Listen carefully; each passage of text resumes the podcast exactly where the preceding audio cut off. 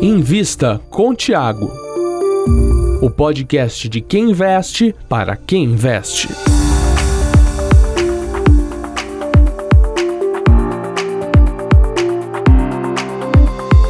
Boa tarde, pessoal.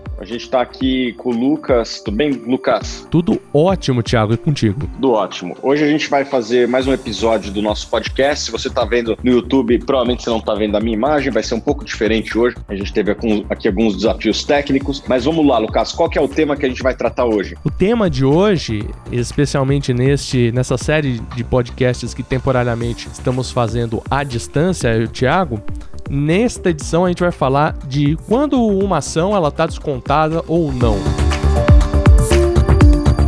Existem mecanismos para você saber isso antes de todo mundo? Como é que isso funciona? Quando uma ação está descontada, Thiago? Tá bom, geralmente uma ação está descontada é porque ela tem um valor intrínseco, né, que deveria ser o valor dos fluxos futuros a valor presente. E na hora que você faz este cálculo de trazer o fluxo futuro a valor presente, você chega num valor e daí você compara com o preço atual da ação. Obviamente que existe muita subjetividade neste, neste cálculo. Por exemplo, a gente vive agora, enquanto a gente está gravando, um momento muito desafiador, que é, é essa questão do coronavírus, que traz impactos para a saúde, mas também traz impactos grandes na economia e, por consequência, no fluxo de caixa das empresas. Como vai se dar essa recuperação? Né? Quanto tempo vai demorar? Vai ser rápido? Vai ser curto? Isso aqui são tudo premissas que, no final do dia, você vai ter que tomar decisões para fazer é, as suas contas. Acaba Geralmente, acontecendo que você não chega somente a um preço, mas a vários, de acordo com cada circunstância, cada premissa que você aplica. Você pode trabalhar com cenários. Isso é uma possibilidade. Um cenário mais otimista, um cenário mais pessimista, um cenário mais é, moderado. Existem casos que, que realmente são até binários. Em alguns casos, por exemplo, uma empresa estatal. Se ela vai ser privatizada, ela tem um determinado fluxo. Se ela vai ser é, do jeito que está, ela vai ter provavelmente outro determinado fluxo, provavelmente menor. Então, é, são, são cenários que você pode trabalhar para chegar numa opinião de quanto deveria valer um ativo. E daí, se você tem premissas é, realistas e o mercado está sendo negociado com preço, aquele ativo no mercado está sendo negociado com preço menor do que o preço do ativo, opa, temos uma oportunidade como acaba acontecendo essa elaboração de premissas, como fazer essas premissas realistas e não acabar é, levando bull market até 2050. Como que você chega nas premissas? Bom, basicamente eu acho que você deve conversar com o máximo pessoas é, possível envolvidas na cadeia produtiva. Então, se você está fazendo a precificação, sei lá, de uma construtora em São Paulo, opa, essa construtora tem margens acima da média. Estamos falando, vamos falar de, sei lá, de uma Ezetec. Vamos tentar entender o porquê que ela tem margens acima da média. Vamos conversar com o fornecedor, com o cliente, com o funcionário, com o concorrente, com eventualmente regulador, né, para tentar entender da onde que vem, com, inclusive com a própria gestão, para tentar entender da onde que vem é, esse, essa margem acima da média. E eu acho que quando você começa a conversar com pessoas na cadeia produtiva de qualquer segmento, você começa a, a a ter uma visão muito mais profunda e entender muito mais a respeito de um determinado segmento. Tem uma história interessante que você já teve é, nessas andanças aí de detetive pelas empresas nas quais você precifica? Ah, já teve várias, já teve várias, né? Eu, eu já conversei já, já consegui informações com o pessoal é, de chão de fábrica, né? Então, assim, pessoal do, do, operacional já deu alguns insights muito legais uma vez que eu visitei uma empresa. É, o Banco Inter, quem, quem me falou a primeira vez, a gente recomendou lá atrás, logo no IPO, e, e saímos depois de uma forte alta. Quem me falou para eu ficar de olho no Banco Inter foi um concorrente do, do Banco Inter. Falou que eles estavam fazendo um ótimo trabalho de conseguir clientes através de canais digitais, sem precisar de agência, e isso aí num custo muito mais barato do que outras empresas estavam conseguindo. Isso aí fez a gente abrir os olhos para o Banco Inter, que foi, é, num período, uma, uma boa indicação. Então, é, esse é o tipo de informação que você consegue, que é pública, né? Basta você conversar com as pessoas que elas falam, né? Se, você, se eu perguntar para você, Lucas, qual que é o melhor microfone para gravar. Talvez você tenha algum insight interessante. Ó, o melhor fone é esse, quem está lançando o esse. Isso aí pode ser originado numa conversa de bar, muitas vezes os insights. Pode acabar agregando valor ao fabricante, então, inclusive. É, quanto mais pessoas você conversa numa determinada cadeia produtiva, melhor você começa, melhor começa a ser a sua visão a respeito daquele segmento. Quanto mais pessoas na cadeia produtiva, usuários, fornecedores eu conversar, eu vou ter uma ideia mais geral da empresa e conseguir projetar cenários, projetar premissas para ela. É, provavelmente você vai ter uma visão melhor de como é a saúde do segmento, quem tem é, as maiores margens naquela cadeia determinada, naquela cadeia produtiva determinada, e por conta disso você vai ter, na média, uma visão melhor que a média dos outros investidores naquele segmento. Provavelmente você vai saber precificar aquele ativo melhor que os outros. É, aproveitando esse momento que a economia brasileira acaba passando, qual é o mecanismo e os fatores que acabam levando os agentes a venderem as coisas tem a ver com a falta, não a falta de premissas, mas a falta de certeza, a falta de clareza a respeito de um determinado cenário, para quem acaba não entendendo, para quem está entrando no Invista com o Thiago, como é que funciona essa dinâmica da bolsa num momento de uma queda elevada ou de uma compra elevada de alta volatilidade? É, obviamente você tem que ver as premissas que estão embutidas nos preços atuais. Você pode fazer esse movimento também. Em vez de você fazer uma projeção de como vai você tenta saber, através de uma engenharia reversa do, do valuation, quais são as premissas embutidas neste, neste preço aqui. Vou te dar um exemplo. Os shoppings é, ou melhor, os fundos imobiliários de shoppings, eles caíram em alguns casos 50%. O que está sendo precificado nisso, basicamente, que os fluxos futuros daqui até a eternidade vão cair 50% trazidos a valor presente. Né? É uma premissa, entre tantas outras que estão aí, é, na minha opinião, um pouco agressiva. Né? Eu não acho que a capacidade mundial de produzir, ou pelo menos do Brasil, caiu 50%. Eu acho que vamos ter períodos difíceis difíceis. Provavelmente os próximos é, meses vão ser de fluxo zero, depois um fluxo muito baixo, né? Por conta de vai ter desemprego, vai ter loja fechando, vai ter que dar desconto para lojista, né? Beleza. Mas em algum momento a economia se reajeita, se, se rearranja, né? Assim, a gente superou a Segunda Guerra, a gente superou tantas outras coisas a crise de 2008, tantos outros riscos, é, acho que maiores para a humanidade do que o que a gente está vivendo. Choques do petróleo. É, eu acho que assim a gente é, é uma premissa, vamos dizer assim, pessimista. Você acreditar que os fluxos futuros todos daqui até a perpetuidade caíram 50%. Isso não significa que não vão cair, tá? É, provavelmente os próximos meses, talvez anos, vão ser desafiadores, mas a gente tem que acreditar que as coisas se rearranjam, né? não é nem um exercício de fé, é um exercício de lógica. Né? A, a, humanidade se recuperou de tudo até hoje, coisas que eu acho que eram até mais, vamos dizer assim, entre aspas, selvagens é, do que o que a gente está vendo. Então, acho que a gente vai conseguir se recuperar de alguma forma, talvez não tão rápido, mas a gente vai se recuperar e na hora que se recuperar, os fluxos voltam ao que eram antes, talvez até maiores, né? É, tem que lembrar que duas coisas não mudaram, né, Lucas? Um é o capital físico, esse continua, né, não foi danificado, e dois, o capital intelectual, que são duas das principais engrenagens de uma economia, né? Você ter bastante ativos, fábricas, é, lojas, imóveis, etc., e muita gente inteligente gente atrás operando isso tudo, né? Então, eu acho que essas duas, esses dois fatores não foram tão prejudicados. O que vai ter é talvez uma, um, problemas de crédito e problemas de liquidez. Daí todo mundo tem que administrar um pouco aí.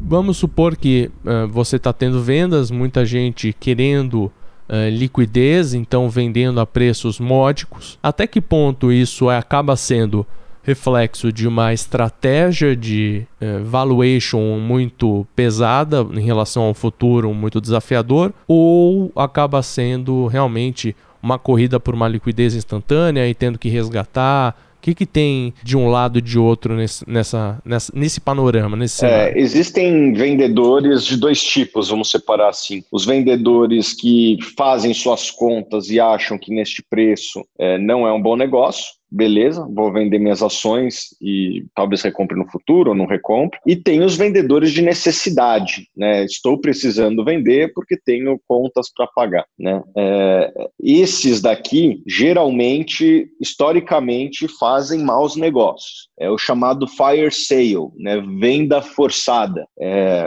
existem investidores que falam que você deve sempre procurar os, os vendedores forçados. Eles acabam vendendo a qualquer preço por, por necessidade, né? E, e é difícil saber quantos são de cada tipo nesse momento, né? Lembrando que para cada comprador tem um vendedor e, e, o, e, os vendedores têm basicamente esses dois, os que estão fazendo as suas premissas mais pessimistas, vendendo para outros que acreditam que o mundo vai ser é, não tão ruim, beleza? E tem o pessoal do, da compra forçada. Preciso porque preciso pagar minhas contas, preciso é o único dinheiro que eu tenho para levantar aqui. Geralmente estes não fazem bons negócios historicamente. O problema é que a gente não sabe quanto é cada um, né? Existem indicadores para saber quando uma empresa, um fundo, um ativo em geral está descaradamente barato? Existem formas, né? Uma delas é você comparar os múltiplos históricos daquele ativo. Né? E a gente hoje consegue ver vários, várias empresas sendo negociadas por múltiplos que não estavam sendo negociados faz muito tempo. Né? Então, só para dar o exemplo de fundo imobiliário que a gente estava falando agora há pouco, vários fundos sendo negociados a 0,6, 0,7 do patrimônio líquido. É, esse é um múltiplo que eu não lembro na, na história recente dos fundos imobiliários estarem sendo negociados. Significa que é uma oportunidade? Não necessariamente, né? porque pode ser que essa crise demore muito mais, se alastre muito mais, etc. E por conta disso, o, o, os ativos têm que passar por uma reprecificação e o patrimônio líquido vai cair como consequência. É, realmente, isso pode acontecer. Na hora que isso acontecer, provavelmente é, o múltiplo vai convergir mais para a média histórica. Agora, se isso não acontecer, quem comprou vai fazer um bom negócio caso o, o papel volte para a média histórica de preços. Então, vou te dar um exemplo. Se um fundo imobiliário de shopping, pagava mais ou menos 6% ao ano de dividendos. E se o fluxo normalizado é, acontecer em algum momento no futuro e o dividendo for igual que foram nos últimos 12 meses, por exemplo, o que vai acontecer? Provavelmente neste preço, o yield fica 12% ao ano contra 6% da média histórica. Eu acho que em algum momento as pessoas vão se questionar e falar, pô, a 12% ao ano eu estou disposto a correr este risco aqui, vou comprar fundo imobiliário de shopping e conforme mais pessoas forem fazendo isso, tende a voltar para a média histórica. Né? Existe um bom investidor americano que fala que uma das forças mais fortes das finanças é a regressão à média. E hoje a gente tem vários ativos sendo negociados com fortes descontos em relação à média, não só no Brasil, como fora. E se em algum momento essas coisas voltarem ao normal, provavelmente os preços vão regredir à sua média histórica e daí teremos uma valorização forte é, perante os preços atuais.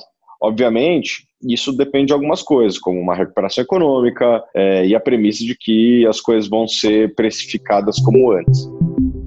Além do preço presente, deve ser levada em conta a capacidade de recuperação daquele ativo, o que acaba separando no momento desses uma empresa descontada de uma empresa falida? Balanço, balanço forte, né? É, às vezes a empresa é uma empresa competitiva, é uma empresa que tem clientes satisfeitos, é uma empresa que tem produtos bons, é a empresa que tem, vamos dizer assim, os quatro P's do marketing muito bem alinhados, mas se você não tem caixa para sobreviver, você pode ter problemas, né? Então, vou te dar um exemplo. Imagina um restaurante que você gosta de frequentar e que é sempre cheio e tal. Cara, esse cara tá fechado hoje, né? Esse restaurante está fechado hoje, não tem muito o que fazer. Ele pode ser criativo, tentar fazer delivery e tal, mas não vai ser a mesma coisa de antes a sua linha de receita. Então, se ele é um restaurante competitivo, mas tem caixa, ele faz frente às suas, às suas hum, obrigações e vai sobreviver lá na frente, talvez com menos gente, e depois vai, vai, vai se reconstruindo para voltar como era.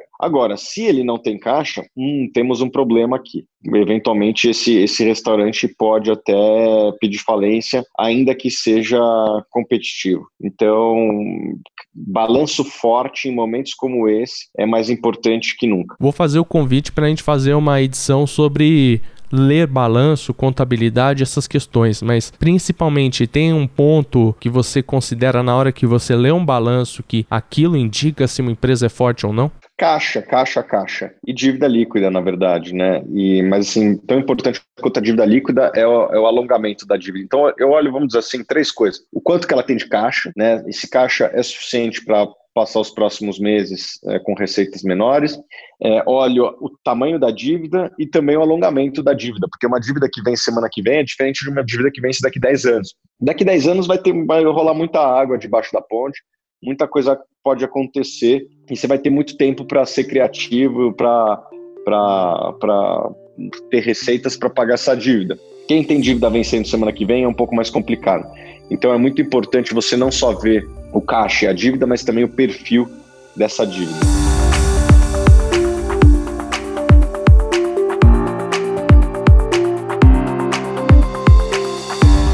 Enfim, estamos aqui no Invista com o Thiago, estamos falando sobre quais são os sinais de uma empresa estar descontada ou não.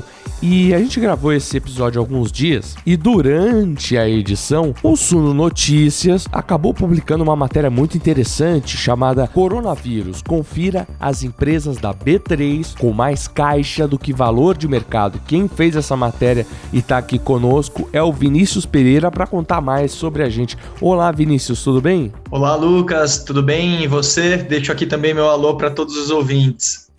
Para começar, é, como é que são os bastidores do Suno Notícias, especialmente nessa época atípica de coronavírus? Em época de coronavírus, a rotina mudou um pouquinho e a gente foi uh, muito pro online mas basicamente toda semana começa com uma reunião de pauta para ver o que, que vai ser interessante para os nossos leitores durante a semana. Obviamente que se algo relevante acontecer durante a semana, algo muito quente, a gente consegue mudar o plano rapidamente, mas a semana toda semana começa geralmente com essa reunião de pauta uh, do Notícias, que é, é, legal frisar também que tem uma independência da, da, do research.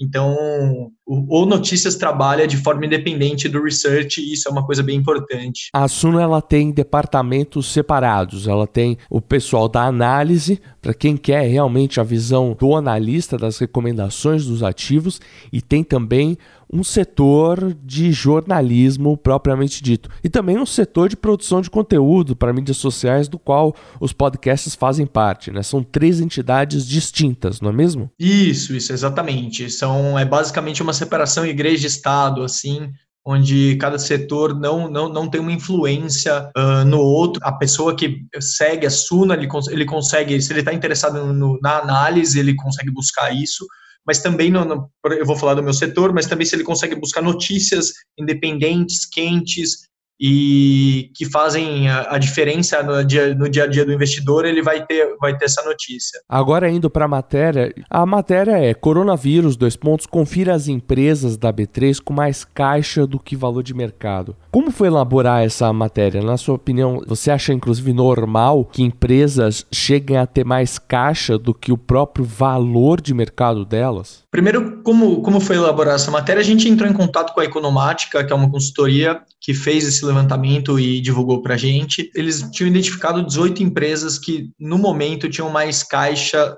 do que valor de mercado. Não é muito normal, tanto que só 18 empresas possuem essa, essa característica, mas é, é, de forma normal porque há uma série de fatores para isso. A principal delas é que a crise atual e esse derretimento do mercado fez com que o valor de mercado das empresas caísse muito em muito pouco tempo. Então, se o caixa está lá conservado e o valor dela de mercado diminui com essa, com essa queda da bolsa atual, uh, faz com que a empresa mantenha o caixa e o valor dela venha mais próximo desse caixa, ou, ou caia para baixo do caixa. Além disso, há também um, representa, um representa, repre, desculpa, represamento de investimentos. É uma palavra até que trava a língua, né? As pessoas, as empresas, não só as pessoas, mas as empresas em momentos de crise optam por investir um pouco menos e preservar um pouco mais o caixa.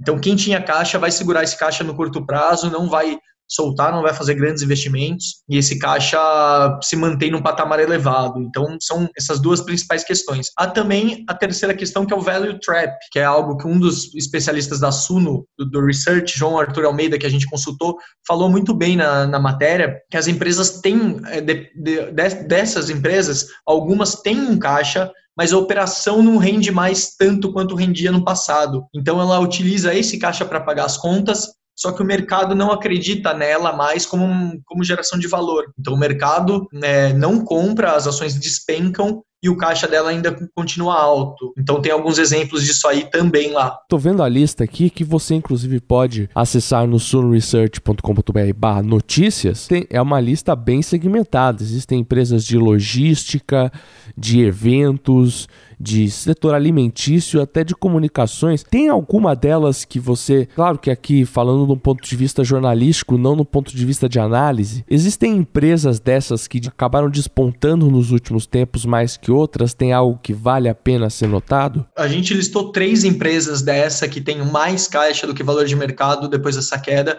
que chamam atenção por justamente serem empresas sólidas, com uma participação, um market share, uma participação de mercado é, importante empresas com boa gestão e que, e que tem essa característica tão especial, que é a JSL, a Sul América e a Marfrig. Então, assim, são três empresas grandes, são empresas reconhecidas pelo mercado, que o mercado bota fé, que o mercado acredita nas empresas, que mesmo assim continuam com caixa alto. Então, é uma é característica que o investidor até pode levar em consideração em, no, em uma análise futura, enfim. Curiosamente, aqui também tem a relação caixa-valor de mercado para um a Oi. A Oi é uma empresa muito atribulada historicamente. Você considera para estar tá nesse patamar? É porque realmente o valor de mercado está mínimo também, né? Isso, perfeito. É, é o que o João Arthur, especialista da Suno, que, é, que a gente ouviu na matéria destaca muito bem. A Oi é o, é o típico exemplo, exemplo de que já foi uma empresa com muito valor, passou por problemas de gestão, inclusive pediu,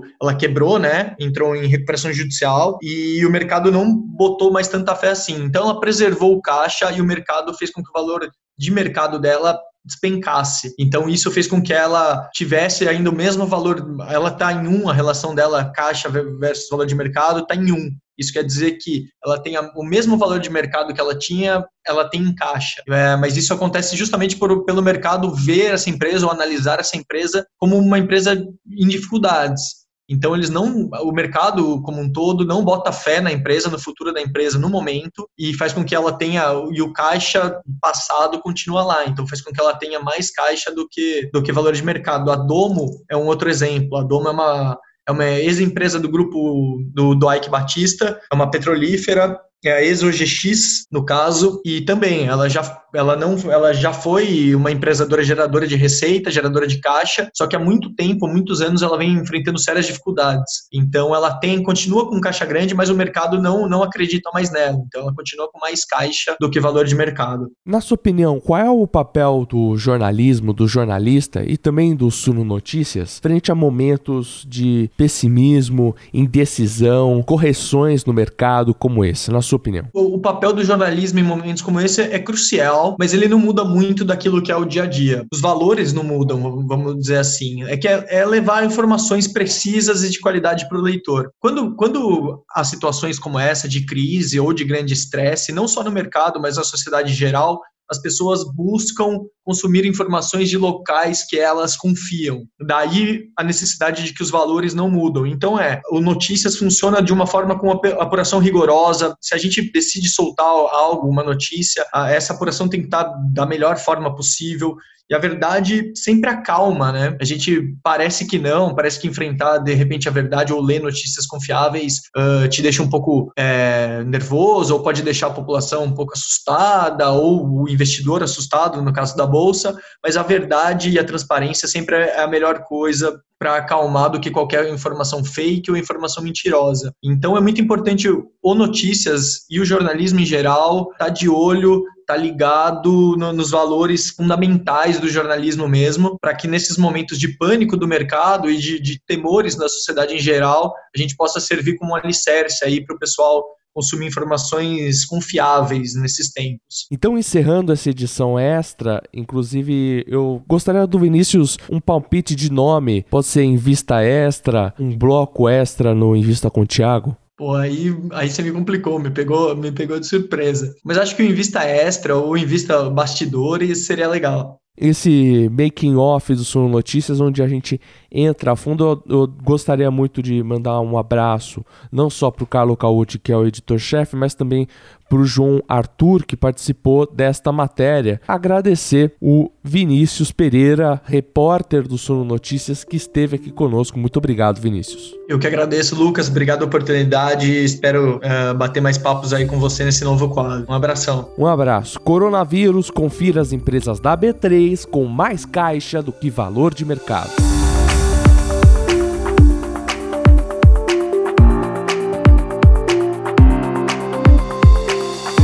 Que, que uma empresa acaba fazendo quando ela percebe que o papel está barato? Existem várias coisas que a empresa pode fazer. Primeiro, ela pode dar mais transparência, ser um, ter um departamento de RI um pouco mais ativo, né, para mostrar para o mercado as qualidades que ela tem, né. É óbvio que a empresa toda empresa que eu converso, ela tem um viés geralmente positivo com relação ao seu papel, assim. Toda empresa que eu converso fala que minha ação está barata, né? Não é porque você fala que ela realmente está.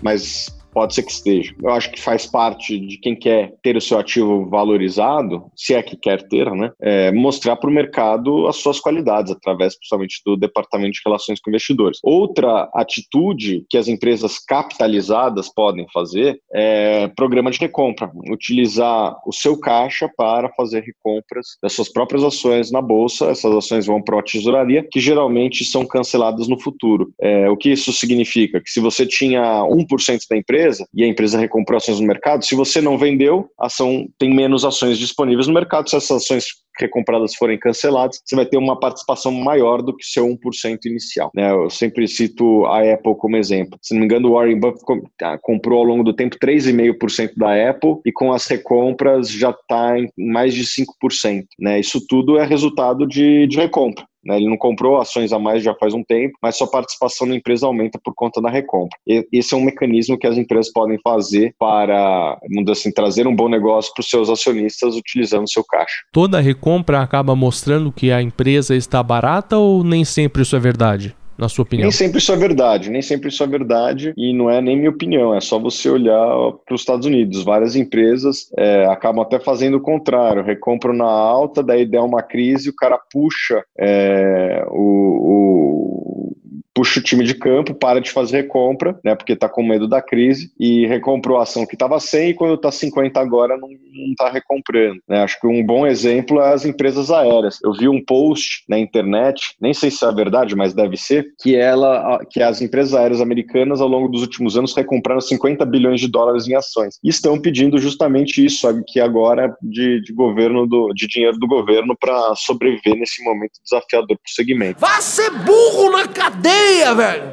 Olhando em retrospecto, lógico, tudo na vida em retrospecto fica mais fácil de ver, né? Mas olhando em retrospecto, a recompra das empresas americanas não foi um bom negócio. Talvez tivesse sido o melhor negócio ter segurado caixa, né? Para um momento difícil. Obviamente que a gente nunca imaginar que o que está acontecendo iria acontecer. Se, se a gente soubesse, seria muito mais simples. Mas o que mostra que nem toda a recompra foi um bom negócio. A, a, as empresas americanas que compraram ação há um ano atrás, hoje se mostrou que não foi um bom negócio, lógico, por conta do, do azar. É não era algo previsível, mas coisas assim acontecem, o que mostra que nem toda recompra necessariamente cria valor.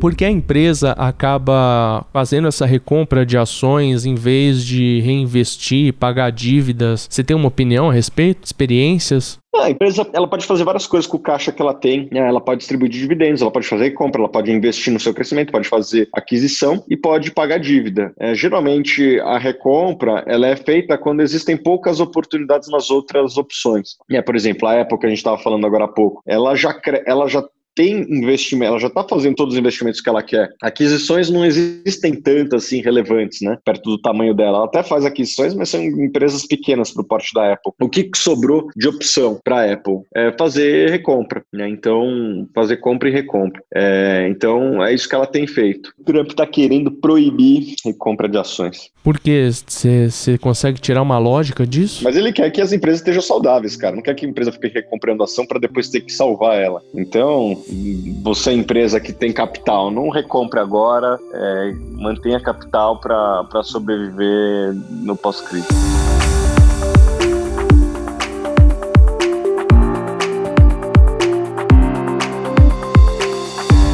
Então é isso aí. É, estamos terminando esta edição Express e a distância do Invista com o Thiago, mas não se esqueça, acabe toda quarta-feira deixando o seu like, seguindo o Invista com o Thiago, que toda quarta-feira tem o um podcast, todo domingo tem o vídeo. Nesta vez o Thiago só está no áudio e, como sempre, ele que termina, né, Thiago? Tá certo. Muito obrigado, Lucas. Foi um prazer fazer esse, esse podcast com vocês, tá bom?